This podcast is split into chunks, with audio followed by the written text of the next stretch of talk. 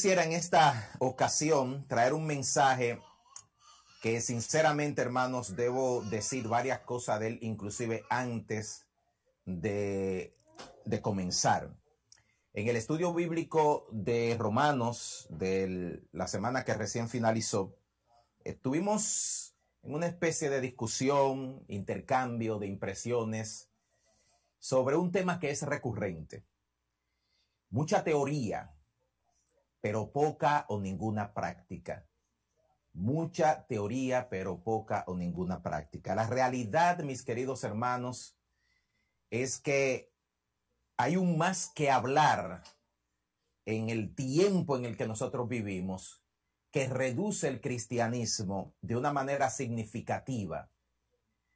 Y yo creo que muchos de los retos que nosotros nos enfrentamos en el Evangelio del día de hoy tienen que ver con ese hacer, más bien que con ese decir o proclamar o sentir inclusive. Vivimos inclusive en un tiempo, en unos tiempos en los que la gente está sujeta a sus emociones de alguna manera. La gente está inclinada a lo que le hace sentir de una manera o de otra. Pero nosotros no, no debemos en ninguna manera vivir así.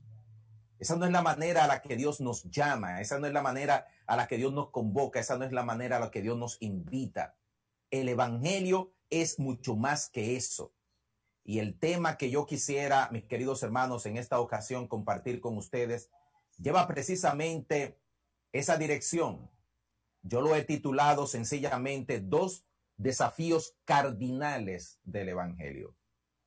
Dos desafíos cardinales del Evangelio. Y en el título que compartí en, la, en las redes para presentar este tema, le puse dos desafíos cardinales del Evangelio verdadero. Dos desafíos cardinales del Evangelio verdadero.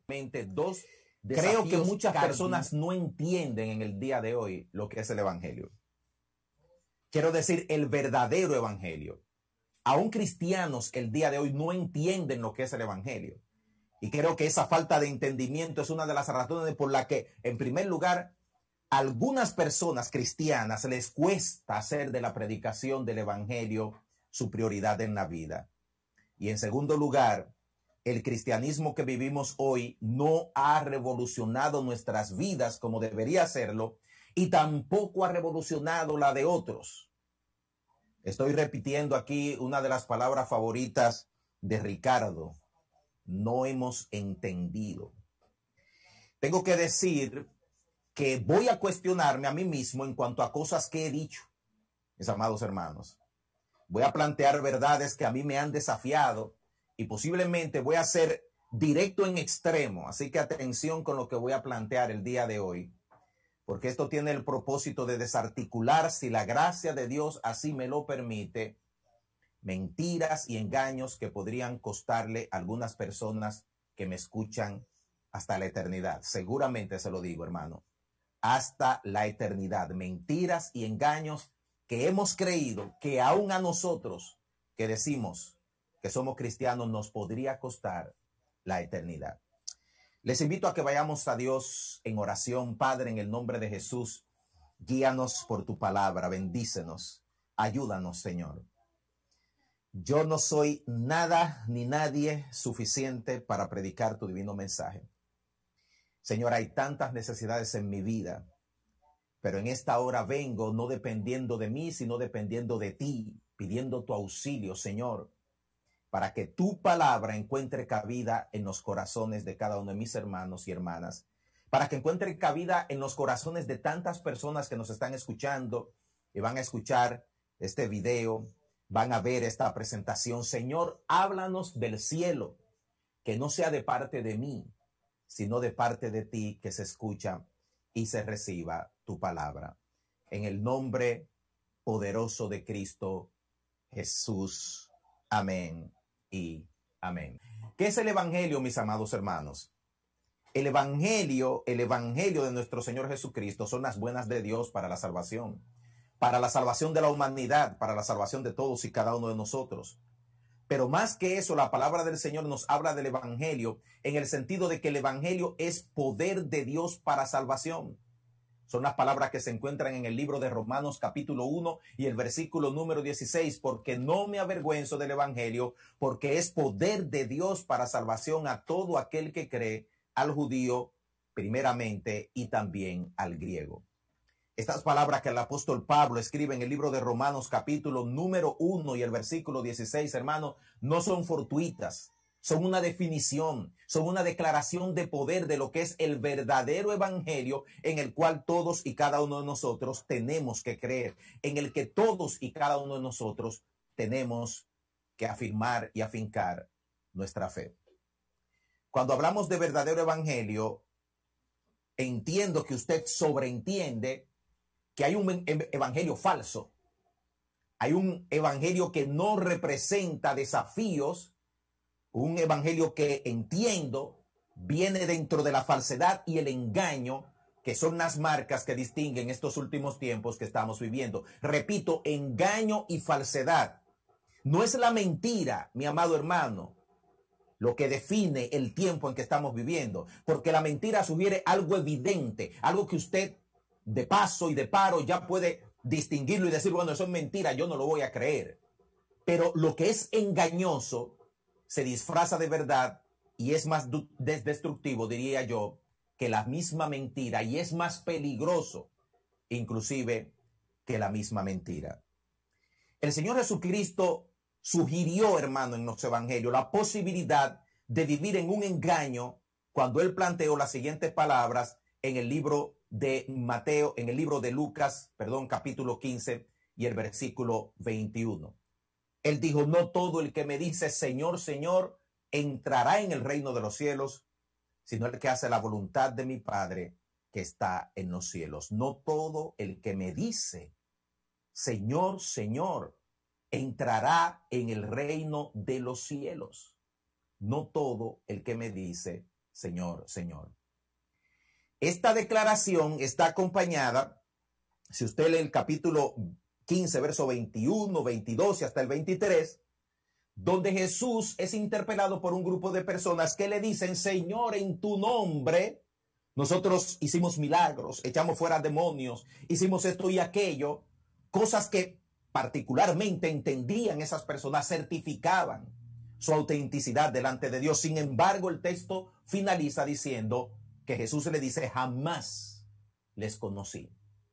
Y estas dos declaraciones de Jesús ponen de relieve que la salvación y el evangelio de Cristo no es una declaración simple y sencillamente lo que nos convierte en herederos del reino de Dios y salvado por su gracia.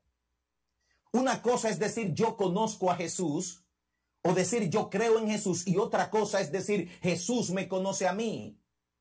Es muy diferente si yo voy al Palacio de la Presidencia en la República Dominicana y yo digo déjenme entrar porque yo conozco al presidente Abinader y cuando yo entre el presidente Abinader dice quizá él me conoce pero yo no lo conozco a él. Es muy diferente decir yo conozco a Dios a que Dios diga yo te conozco y te identifico que tú eres real y efectivamente hijo mío. Creo que hermanos tenemos que desarticular algunas conjeturas que quizás están un poquito claras en nuestras mentes y en otras no. Pero esto es entendible. Escuche esto, hacer una oración, marcar aceptar a Cristo en algún punto de la historia, no es lo que determina efectiva y eficazmente que yo sea un verdadero creyente en Cristo Jesús. Repito, hacer una oración o marcar aceptar a Cristo en algún punto de mi historia no es lo que determina eficazmente que yo he tenido un encuentro con Jesús y que yo le conozco. Y que yo le conozco. La salvación en Cristo y el Evangelio de Cristo de salvación no es, mis queridos hermanos, como una inyección de Sinovac para quitarnos o alertarnos el coronavirus o para evitar que se nos pegue o para reducir las condiciones y la tomamos en un punto de la historia y eso nos basta posiblemente por un tiempo, por el resto de nuestras vidas. No basta cuando a nosotros nos es difícil, cuando no fluye en mí el hacer lo que agrada a Dios y le complace. Y eso es lo que dice el texto. No todo el que me dice Señor, Señor, entrará en el reino de los cielos, sino el que hace la voluntad de mi Padre que está en los cielos. Así que Jesús desarticula la idea de que proviene de una declaración sencilla y simple, como en el día de hoy se estiliza, que todo el mundo es cristiano. Todo el mundo. Usted sale a hacer una encuesta por su barrio y toca puertas y puertas y todo el mundo. Las figuras del arte son cristianas. Hasta los narcotraficantes son cristianos. Todo el mundo es cristiano. Pero cuando se trata del cristianismo, no solo basta con decir Señor, Señor. Hay que hacer la voluntad del Padre que está en los cielos. Y en ese sentido, es muy diferente decir Señor, Señor y vivir una vida mundana, una vida pegada al mundo, amando las cosas del mundo y nos cuesta y nos da trabajo las cosas de Dios. Nos cuesta y nos da trabajo meternos en Dios. Nos cuesta y nos da trabajo la oración. Es un sacrificio la santidad.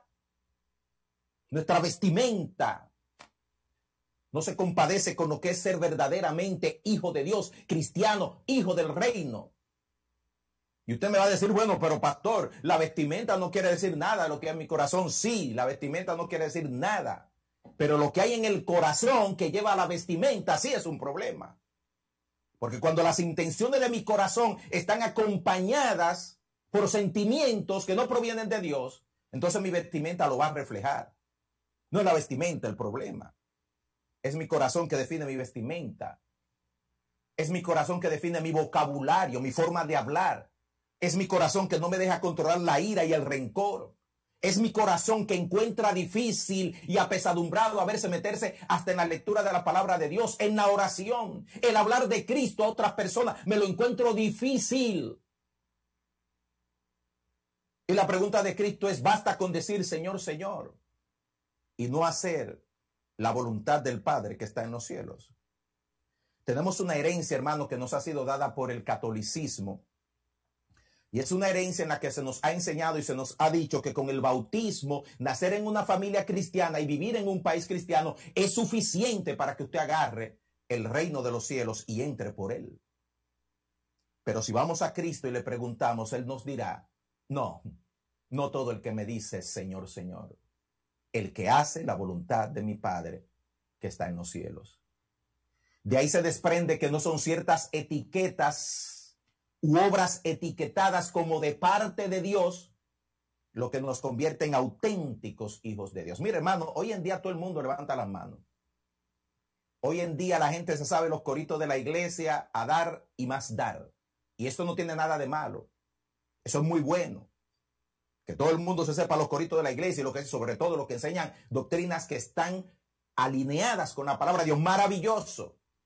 Pero medirnos por lo que se hace o lo que otros hacen no quiere decir que nosotros seamos auténticos. Esas personas que se acercaron a Jesús dijeron, nosotros hacemos milagros. Si los discípulos hacen milagros y nosotros lo hacemos, entonces nosotros somos verdaderos, porque el hacer milagros es lo que da autenticidad. Como decir, si ellos cantan y van al cielo y yo canto también, entonces me voy al cielo con ellos, porque yo canto porque yo recito, porque yo toco, porque me sé versículos de la Biblia, porque hago cosas que son las que culturalmente determinan que uno es cristiano o no. El catolicismo también nos enseñó por muchos años que las buenas obras son las que hacen que nosotros nos ganemos la gloria y la salvación. Así que la gente trata de hacer buenas obras en el sistema doctrinal católico para ganarse con ello el cielo. Y parece ser que en el Evangelio del día de hoy hay lo mismo. Un hacer cosas que parece que son las que determinan nuestra autenticidad en Cristo. El Evangelio no es eso. El Evangelio no es sencillamente lo que se dice y el Evangelio no es sencillamente las cosas que se hacen que parecen que son cristianas. El Evangelio tiene dos desafíos cardinales que lo distinguen de toda religión, de toda práctica, de toda creencia, inclusive de otros evangelios que hay en el día de hoy. el primer desafío del Evangelio verdadero es el nuevo nacimiento. Usted tiene para ser cristiano, para ir al cielo, para tener el acceso a la gloria de Dios, usted tiene que nacer de nuevo. En el famoso pasaje de Juan capítulo 3, en el versículo número 3, cuando Nicodemo fue a encontrarse con Jesús, Jesús se acercó a él con unas palabras desafiantes. Mire, hermano, estamos hablando de un señor que era un completo religioso. Si hay alguien que se sabía la Biblia, era Nicodemo. Si hay alguien que iba a la sinagoga, era Nicodemo. Si hay alguien que sabía de limosna, era Nicodemo. Si hay alguien que hacía diezmo, era Nicodemo. Si hay alguien que sabía toda la liturgia que tenía que ver con eso, era Nicodemo. Sin embargo, cuando Nicodemo se acerca a Jesús, Jesús le dice, de cierto, de cierto te digo, el que no naciere de nuevo no puede ver el reino de Dios. El que no nace de nuevo no puede ver el reino de Dios. ¿Alguien me entiende aquí, Gosén? Dígame si es así. Dígale un chisme más fuerte, por favor. Amén. Amén.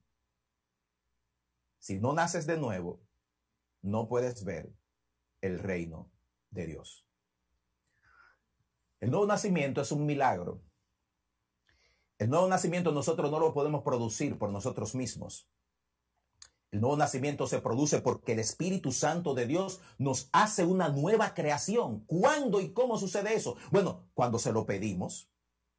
Señor Jesucristo, Lucas 11:13 dijo, pues si ustedes siendo malos saben dar buenos regalos a sus hijos, ¿cuánto más su Padre Celestial dará el Espíritu Santo a los que le pidan? Cuando una persona contrita en su corazón, cuando una persona arrepentida va delante de la presencia de Dios y pide a Dios salvación y vida eterna e invita a Jesucristo, que es el Espíritu Santo, a que venga a su vida, la respuesta de Dios es toma el Espíritu Santo. Te lo doy. Lucas capítulo 11, versículo 13. Jesús dice, no puedes ver el reino de Dios si no tienes el Espíritu Santo, si no tienes el nuevo nacimiento que viene de ese Espíritu. Eso puede significar varias cosas. Puede significar que una persona no vaya a ver nunca el reino de Dios porque nunca sea salvo. Pero puede también significar, escuche esto mi amado hermano, que una persona no pueda percibir ni entender el reino de Dios. Jesucristo comenzó su ministerio en Mateo capítulo 4, verso 17, diciendo, arrepentíos porque el reino de los cielos se ha acercado. En otras palabras, el reino de los cielos, el reino de Dios ya está entre ustedes. Y continúa diciendo Mateo en su relato evangelístico, capítulo 4, verso 23 de Mateo, y recorrió Jesús toda Galilea enseñando en las sinagogas de ellos y predicando el evangelio del reino. El evangelio del reino. ¿Qué es un reino, mis queridos hermanos? Un reino no es un sector territorial como un país con fronteras y eso. Un reino es el concepto de cualquier lugar donde un rey tiene autoridad, dominio y potestad. Así, así que cuando Jesús está predicando sobre este reino de los cielos que se ha acercado, sobre este reino de Dios que se ha acercado, Él está diciendo la autoridad, el dominio, el control de Dios para con todos aquellos que se llaman súbditos del reino. Ya está entre ustedes, ya está entre nosotros. Pero si usted no tiene el Espíritu de Dios, si usted no ha nacido de nuevo, usted no puede ver, usted no puede entender el reino de Dios. Dice Primera de Corintios capítulo 3 verso 20, pero el hombre natural no percibe, escuche, el hombre natural, o sea, la persona no regenerada, el hombre que no ha nacido de nuevo, no percibe las cosas que son del Espíritu de Dios, porque para él son locura y no las puede entender porque se han de discernir espiritualmente. Y por supuesto que Pablo está hablando en su contexto, en el tiempo de los Corintios, los cristianos eran tildados como locos, como desfasados en este día, no, en este tiempo, hermano, el evangelio es popular. El evangelio es, una cuestión ahora mismo que, como le digo, todo el mundo se llama evangélico. Pero en aquel tiempo llamarse cristiano evangélico era sinónimo de locura. La gente no entendía, pero también hoy en día la gente no entiende por el Espíritu Santo lo que significa ser evangélico, cristiano, convertido a Cristo. ¿Por qué tanta oración? ¿Por qué tanta iglesia? ¿Por qué tanta Biblia? ¿Por qué tanto ayuno? ¿Por qué tanta búsqueda? ¿Por qué tanto sacrificarte por las cosas? Porque no lo entienden las personas que no tienen el Espíritu de Dios, no pueden entender eso. ¿Y qué trae eso como consecuencia? Crear un evangelio falso que le facilite las cosas a la gente, especialmente a los cristianos. Y hoy en día, usted lo sabe y yo lo sé, el evangelio se ha convertido en una especie de espectáculo, donde la gente va a grandes, bueno, en aquel tiempo iban a grandes auditorios a presenciar un gran show, una gran presentación y a sentirse cristiano por dos horas los domingos. Vivir fuera de Dios todo el resto de la semana y regresar el domingo para una buena presentación nueva que le diera todos los elementos de conectarse con Dios, sin compromiso, sin santidad, sin hablarle a nadie de Cristo y sin envolverse con pasión. Escuche la palabra compasión en las cosas de Dios. Un evangelismo y un evangelio fácil. Jesús le dijo a Nicodemo que no se puede entender ni ver el reino de Dios. Y hay gente en la iglesia que no entiende el reino de Dios, hermano. Hay gente que todavía está luchando con leer la Biblia. Y yo quiero decirte, no es mi trabajo el día de hoy en ser el pastor más popular de las iglesias bíblicas cristianas fuera de las iglesias bíblicas. Mi papel en este día es decirte la verdad, solo la verdad y nada más que la verdad. ¿Y cuál es la verdad? Que si tú en tu vida no amas la palabra de Dios, tienes que cuestionarte. Si tú eres cristiano o no, tienes que cuestionarte si tú has nacido de nuevo o no. Tienes que cuestionarte. Si tú no amas la oración, si tú no amas rendirte a Cristo, si tú no amas la presencia de Dios, si tú no amas la congregación de los salvos, si siempre tienes una excusa para las cosas, de, tienes que cuestionarte. Tienes que cuestionarte. Porque la persona espiritual ve el reino de Dios, lo descubre, lo entiende. Y dice, yo quiero estar ahí, sujeto a mi rey, sujeto a mi Dios, sujeto al que me salvó. No busque el facilismo y los escapes del evangelio falso de hoy en día y de siempre, porque siempre ha habido evangelio falso.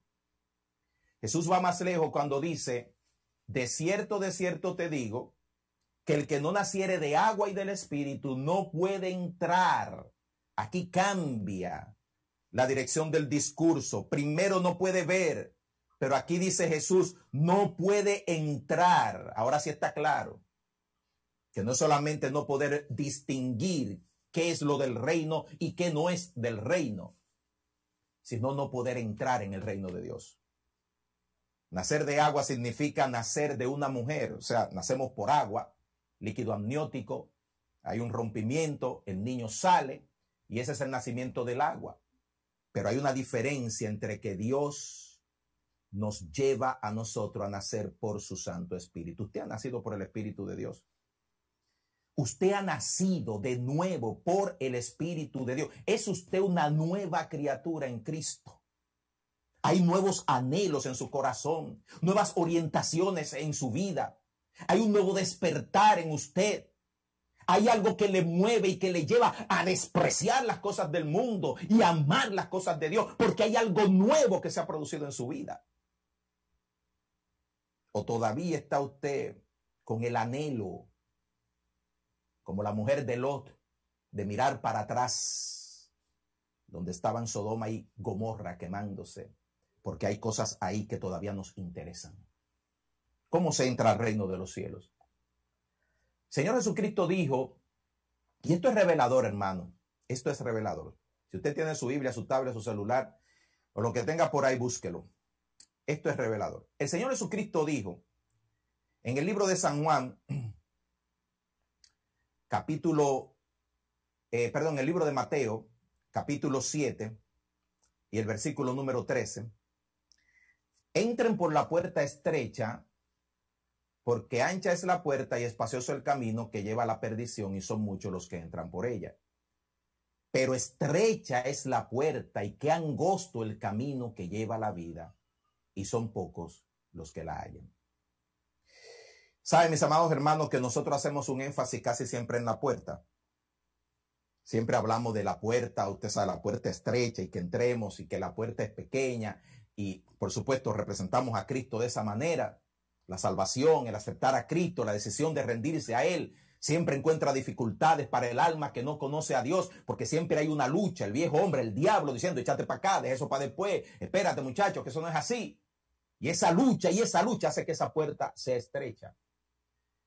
Pero la palabra no solamente dice que la puerta es estrecha, Dice también que el camino que lleva a la vida eterna es angosto, es estrechito, es difícil de caminar. Es interesante que esto que encontramos aquí en Mateo capítulo 7 es el sermón del monte, que termina en los últimos versículos del capítulo 7.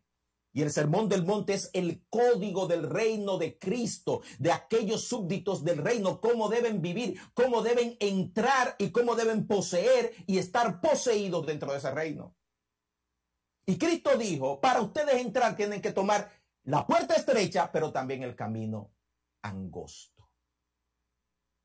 Hay una película que se llama El progreso del peregrino, no sé cuánto la han visto, levanten su mano, ¿cuánto han visto la película El progreso del peregrino? Es, nueva, la, les digo, la nueva de ahora. ¿Cuántos han leído el libro El progreso del peregrino? por lo menos han escuchado de él. Bueno, algunos lo han leído, algunos lo han visto. En el progreso del peregrino, a cristiano que está en camino a la ciudad celestial se le ofrecen dos opciones. Un camino lleno de rosas y maravilloso, fácil de caminar, por el cual él podía andar y librarse de muchos problemas con la carga pesada que llevaba en su espalda. Pero había otro camino que era angosto, difícil, empinado y lleno de pedregales. Y el divino consejo para cristiano fue, toma el camino angosto. Ese es el camino que lleva a la vida eterna. El camino que lleva a la salvación completa es un camino angosto. Es un camino difícil. El que quiera venir en pos de Cristo tiene primero que negarse a sí mismo, tomar su cruz cada día y seguirle. Y eso para muchas personas es una dificultad. Eso es una cuestión que se presenta como algo, mire, eh, eh, cristiano llorando que se le salen las lágrimas porque van, mi hermano, si usted es de Cristo, si usted ha nacido de nuevo, ese camino angosto usted lo abraza y usted dice, yo quiero caminar por el camino por el que caminó mi Señor. Yo quiero caminar la senda que él anduvo. Yo quiero vivir como él vivió. Yo quiero probar lo que él probó. Y si es necesario, yo quiero morir como él murió. No es una carga, no es una dificultad, no es un remeneo a mi vida. Es un gozo vivir para Cristo. Es un gozo llevar su yugo. Es un gozo llevar su carga. Es un gozo tomar mi cruz, no la de él, mi propia cruz y seguirle. Es un gozo seguir a Cristo, como dice la canción. El resultado del nuevo nacimiento, dice la palabra del Señor, es que Dios nos hace a nosotros nuevas criaturas. Eso está claro en todas las escrituras. Y yo creo que no se tendría que enfatizar mucho, sino sencillamente leer lo que nos dice el libro de Segunda de Corintios capítulo 5, verso 17. De modo que si alguno está en Cristo, nueva criatura es. Las cosas viejas pasan. Hermano, esto, esto es un activo. No dice las cosas viejas posiblemente van a pasar con ciertas dificultades en tu caminar. Dice, las cosas viejas pasaron. Los pecados viejos pasaron. La mujer vieja se acabó. El hombre viejo se acabó. He aquí que todo es hecho nuevo en Cristo. Todas las cosas son hechas nuevas en el Señor y por el Señor. No solamente esto nos diferencia como cristianos evangélicos. Dejas la mundanalidad Deja las palabras profanas de tu boca, porque eso es parte de la vida vieja. Cristiano diciendo San Antonio. Cristiano vistiéndose, como dije hace un momentito, para provocar, impresionar. Dejas de mentir, dejas de engañar. ¿Por qué? Porque eso es parte de la vida vieja. Tus ojos no se deleitan en lo que le ofende a Dios. ¿O sí? Si mi vida vieja pasó y yo vivo una vida nueva, yo me voy a deleitar viendo en la televisión las cosas que ofenden el nombre bendito de aquel que me salvó y me voy a deleitar en ella y ponme otra película y quiero ver otra de aquella serie porque no me voy a deleitar en eso. No me voy a deleitar porque tengo una vida nueva. Tus oídos desprecian escuchar lo que Dios desprecia. Como José, huyes de la fornicación y del adulterio. No te engañas a ti mismo con la mentira de que, bueno, voy a pecar, pero yo le voy a pedir a Dios para que Dios me perdone, porque escúchame bien, hijo de Dios. Si pecas voluntariamente, no hay más sacrificio por el pecado, dice el libro de Hebreos. Lo que queda sencillamente es una expectación de juicio. Pecar a pota, como dicen por ahí, es buscarse todo el juicio de Dios sobre tu vida. Todo el juicio. Pero el que nace de nuevo no vive bajo juicio, sino bajo bendición.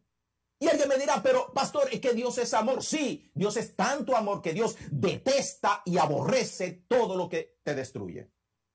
Y la pregunta es, ¿no lo deberías aborrecer tú también? ¿No lo deberías aborrecer tú también?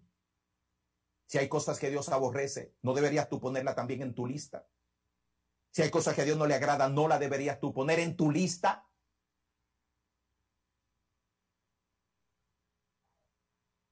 Las cosas viejas pasaron, todas son hechas nuevas. Si eres esposa, dejas de desafiar e irrespetar a tu marido. Dejas de regañarlo, te sujetas a él. Si eres esposo, amas a tu esposa, no la maltratas, no la humillas. Si eres hijo, quieres obedecer a tus padres, hacer que se sientan orgullosos de ti. Hablas de tu nueva vida en Cristo con aquellos que están a tu alrededor. El texto de Romanos 1.16 nos dice, porque no me avergüenzo del Evangelio algunas veces o porque eh, tengo la intención de que Dios me ayude a que no me avergüence de este Evangelio Dice, no me avergüenzo del Evangelio. No me avergüenzo del Evangelio. Porque es poder de Dios que me salvó. Porque es poder de Dios que me transformó. Porque es poder de Dios que cambió mi vida. Hay personas que vienen a mí para decirme que quieren ir a otras naciones a predicar el Evangelio. Pero tu esposa no cree que tú eres cristiano. Tu mujer no cree que tú eres cristiano y tú quieres ir a, las naciones a convencer a otros de tu cristianismo. No le has hablado de Cristo ni a tus vecinos. Si voy a tu trabajo y pregunto, ¿usted sabe que fulano es cristiano? Dirían, ¿quién? Él es cristiano. Ah, sí, bueno, sí, él como que, él como que parece, sí, pero él nunca le ha dicho a nadie que él es cristiano. Nunca le ha dicho a nadie que él es cristiano. Nunca le ha hablado aquí a alguien de Cristo. Hay un lugar que se llama infierno, a donde irán todos tus compañeros de trabajo, tus vecinos, tus familiares. Y en las células evangelísticas no has formado ninguna. No has agarrado ese celular para invitar a alguien. No has dado un mensaje diciéndole a la gente que hay oportunidad en Cristo. Porque parte del programa de la religión, del tiempo en que nosotros vivimos, nos dice, de alguna manera nos dice, que hacer iglesia nos lleva a cumplir y si cumplimos todo bien. Todo bien. No, no todo está bien. No todo está bien.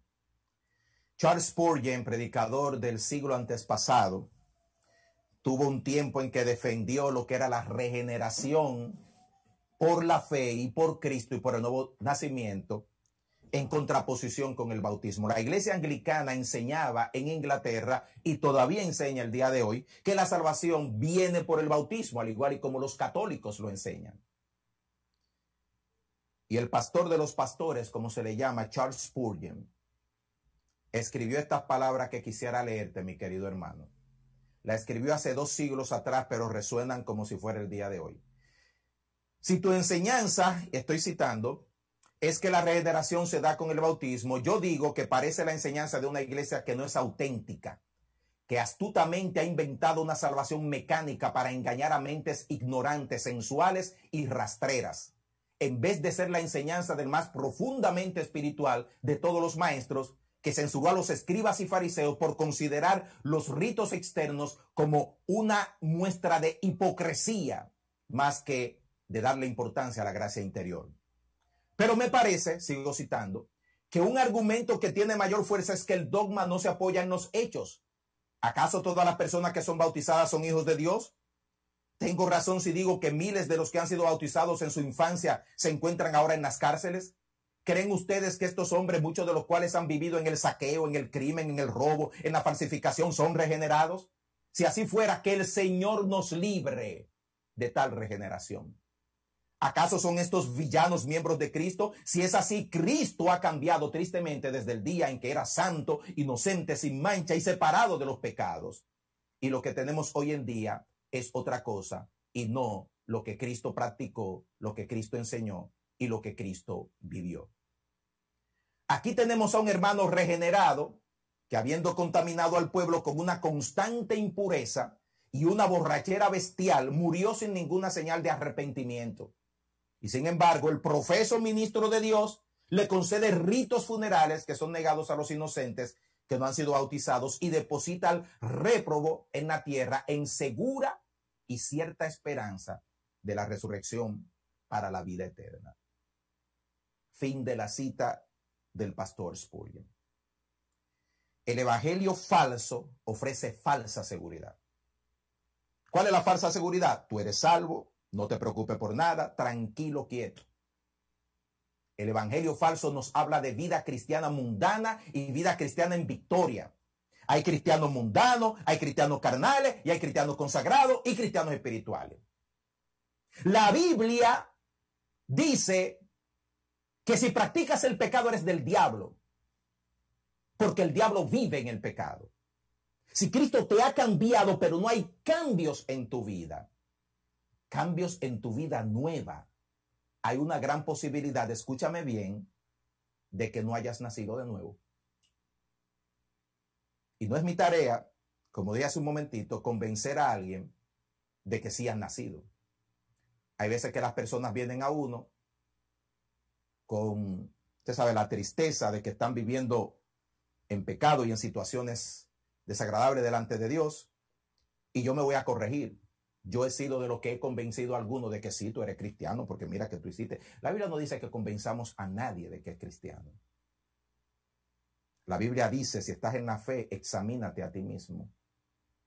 Pruébate a ti mismo. Si estás en la fe, el Espíritu Santo que vive en ti da testimonio a tu espíritu de que tú eres hijo de Dios. Y conjuntamente con eso, tu vida nueva y tus deseos nuevos y tus aspiraciones nuevas van a confirmar de que tú eres hijo de Dios. No es la confirmación de un pastor, de un ministro, de un líder de jóvenes. No es la confirmación de un libro que se ha leído. No es la confirmación de mi mente. Es la confirmación que viene del Espíritu Santo de Dios que vive en ti. Y la vida nueva que estás experimentando, que se, se manifiesta en acciones nuevas y en cosas nuevas. La segunda marca cardinal del verdadero evangelio es una predicación en el arrepentimiento. Jesús comenzó predicando arrepentimiento. Mateo capítulo 4, 17, que fue un texto que mostramos hace un momentito. El Señor Jesucristo dice la palabra del Señor. Desde entonces Jesús comenzó a predicar y a decir arrepentíos, arrepiéntanse porque el reino de los cielos se ha acercado. Arrepiéntanse porque el reino de los cielos se ha acercado.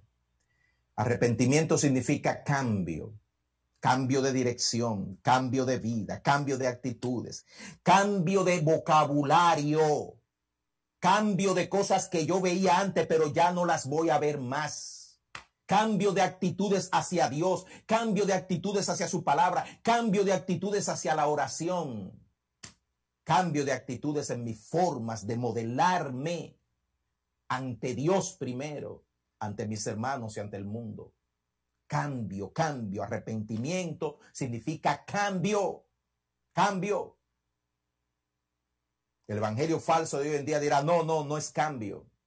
Es sencillamente que tú cumplas con ciertas cosas y que sigas igual.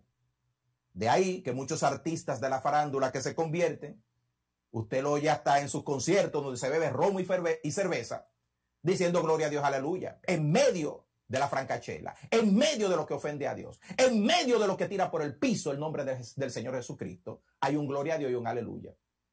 Porque el arrepentimiento no es cambio de ciertas cosas. El arrepentimiento es asumir, como decía el Señor, asumir un vocabulario y hacer ciertas cosas que parecen que nos identifican. Pero el cambio, el cambio se tiene que verificar si hay arrepentimiento. Si hay arrepentimiento, el cambio se tiene que verificar. La prostituta deja la prostitución. ¿Cómo va a ser que usted se arrepintió a Cristo usted sigue prostituyéndose? Y soy arrepentida. ¿Y cómo va a ser que usted está en el alcohol y sigue bebiendo? Y usted está Y usted sigue fornicando y adulterando y acostándose a escondida con mujeres y con hombres. Y usted es arrepentido. ¿Cómo va a ser que no hay cambio si decimos que hay arrepentimiento? ¿Cómo va a ser? No es posible. Jesús en una ocasión se le acercaron sus discípulos porque la gente de antes tenía las mismas presunciones que la gente de ahora.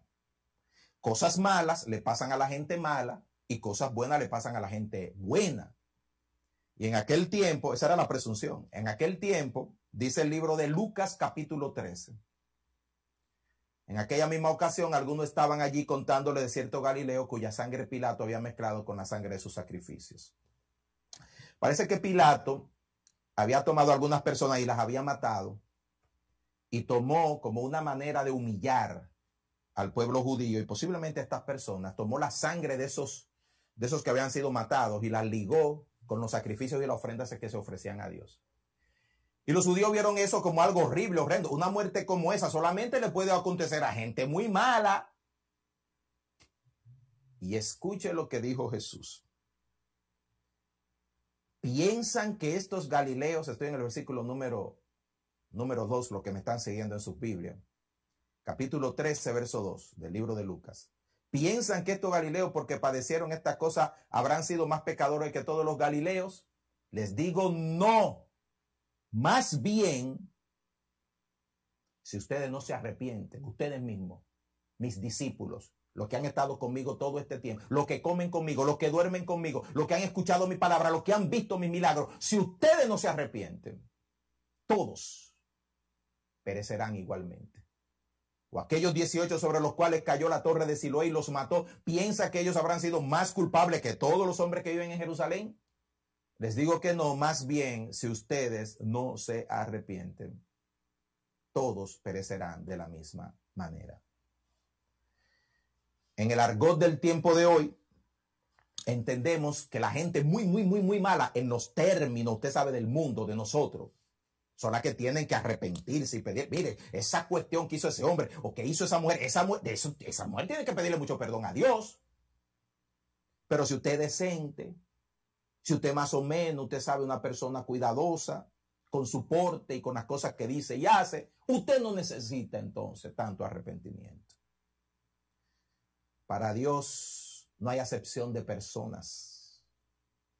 Todos estamos en la misma lista de gente que si Dios agarra nuestros pecados, óigame bien, si Dios agarra su pecado y el mío y los míos y los exhibe y pone a que todo el mundo vea por qué Dios me dice a mí, tú también te tienes que arrepentir. Entonces entenderíamos que eso se trata de seriedad, de decencia, que se trata de que todos hemos pecado en contra de Dios y que por eso Cristo tuvo que morir no por algunos, sino por todos.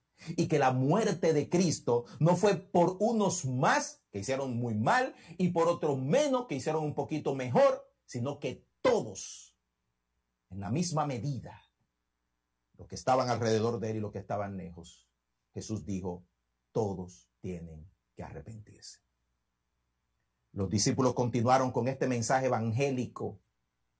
En el libro de Hechos capítulo 3, verso 19 dice, por tanto, arrepiéntanse y conviértanse para que sean borrados sus pecados, de modo que de la presencia del Señor vengan tiempos de refrigerio. Hechos capítulo 3, verso 19. Hechos 3, 19. Uno de los milagros más grandes que encontramos en la Biblia fue la conversión del apóstol Pablo, quien fuera Saulo de Tarso. Este hombre, mis queridos hermanos, perseguía a los cristianos. Este hombre los entregaba a la muerte, presenciaba cuando eran ejecutados, se, se deleitaba en ver el martirio de los creyentes. Y no hay explicación para que este hombre le diera la vuelta a la página y en vez de ser perseguidor se convirtiera en perseguido. En vez de ser acusador se convirtiera en acusado. En vez de convertirse en martirizador se convirtiera en mártir. Solamente hay una explicación, que este hombre se arrepintió y se convirtió a Cristo. La vida de Pablo fue cambiada de tal manera que el Pablo anterior se acabó y comenzó un Pablo nuevo, nuevo, que estuvo dispuesto no solo a vivir por Cristo, sino también a morir por Él. A morir por Él.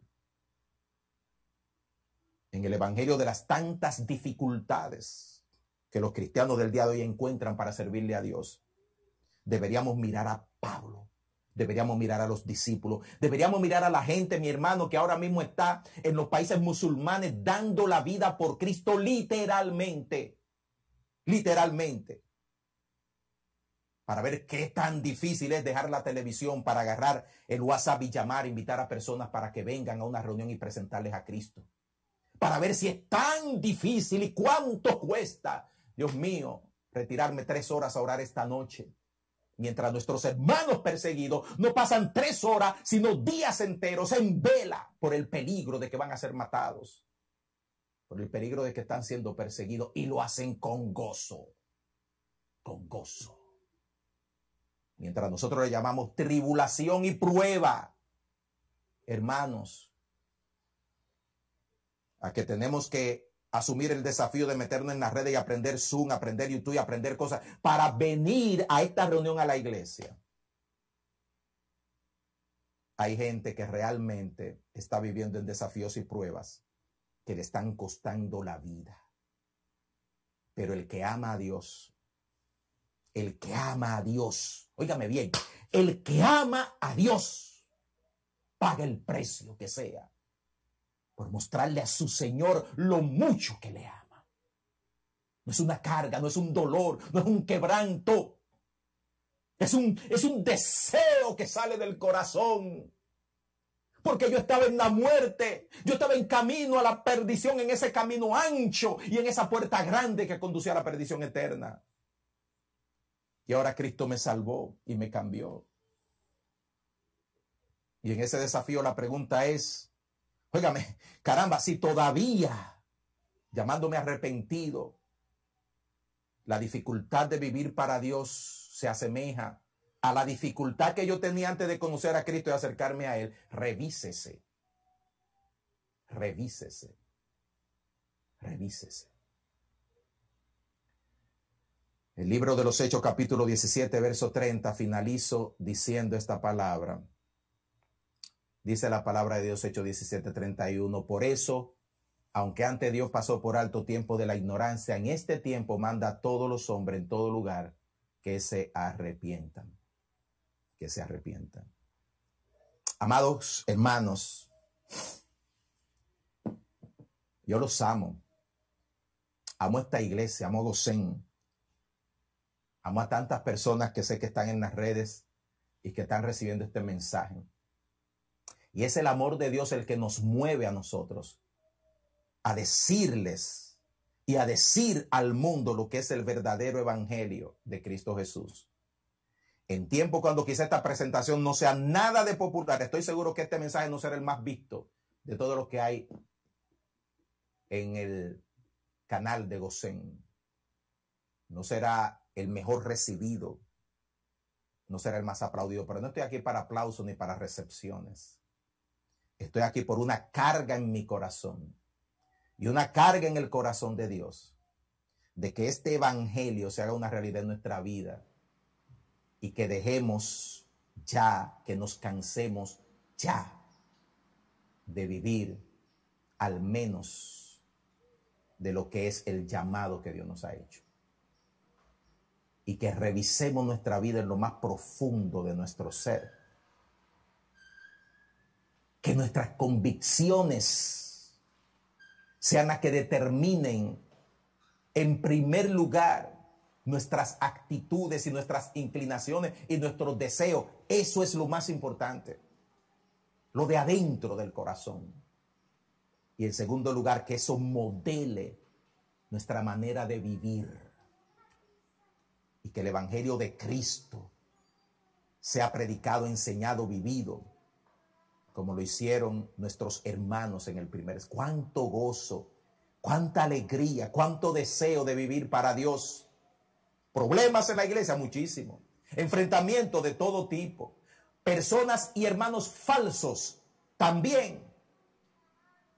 Pero la iglesia aceptó el desafío de vivir en la dimensión de un evangelio verdadero. Y nosotros en Gosén, hermanos, no vamos a negociar otra cosa que no sea el verdadero evangelio de Cristo Jesús, que tiene dos desafíos cardinales. Tienes que nacer de nuevo y tienes que vivir una vida en arrepentimiento. El arrepentimiento es algo continuo, continuo, continuo, continuo, continuo, porque mientras vivamos en esta carne, tenemos que crecer, tenemos que quitar, tenemos que despojarnos, tenemos que renunciar y vivir renunciando, pero lo hacemos con gozo. No como una carga y un dolor. Ay, voy a dejar este pecado. ¿Y qué va a pasar entonces? Después de mañana, cuando suelte esta adicción que tengo y esta inclinación, en la cual estoy envuelto. No, con gozo. Porque mi nueva vida en Cristo me empuja. Hay algo en mí que no me deja. Y si estoy viviendo en una temporada gris en mi vida, en un momento apartado de Dios, donde la dulzura, la frescura, el gozo, el primer amor se me ha ido, vuélvete, mi querido hermano. Vuélvete Vuélvete al Dios que te salvó, al Cristo que te perdonó. Y entra en la dimensión del Evangelio que cuesta, del Evangelio que paga el precio, del Evangelio que le presenta a Dios una ofrenda en sacrificio vivo y decimos, Señor, aquí está mi ofrenda. ¿Y cuál es tu ofrenda, hijo mío? Mi orgullo te lo traje, Señor. ¿Y cuál es tu ofrenda? Mis pasiones desordenadas, Señor. ¿Y cuál es tu ofrenda? Mi negligencia, mi vagancia en cuanto a las cosas tuyas, Padre Santo. ¿Y cuál es tu ofrenda? Esta boca que se ha cerrado a hablar tu palabra y a predicar. Aquí está, Señor, la ofrezco con alegría, con gozo delante de ti. Porque yo soy nueva criatura en Cristo, porque tú me has perdonado todos mis pecados. Yo me he arrepentido y vivo en vida nueva. Vivo en vida nueva. Vivo en vida nueva.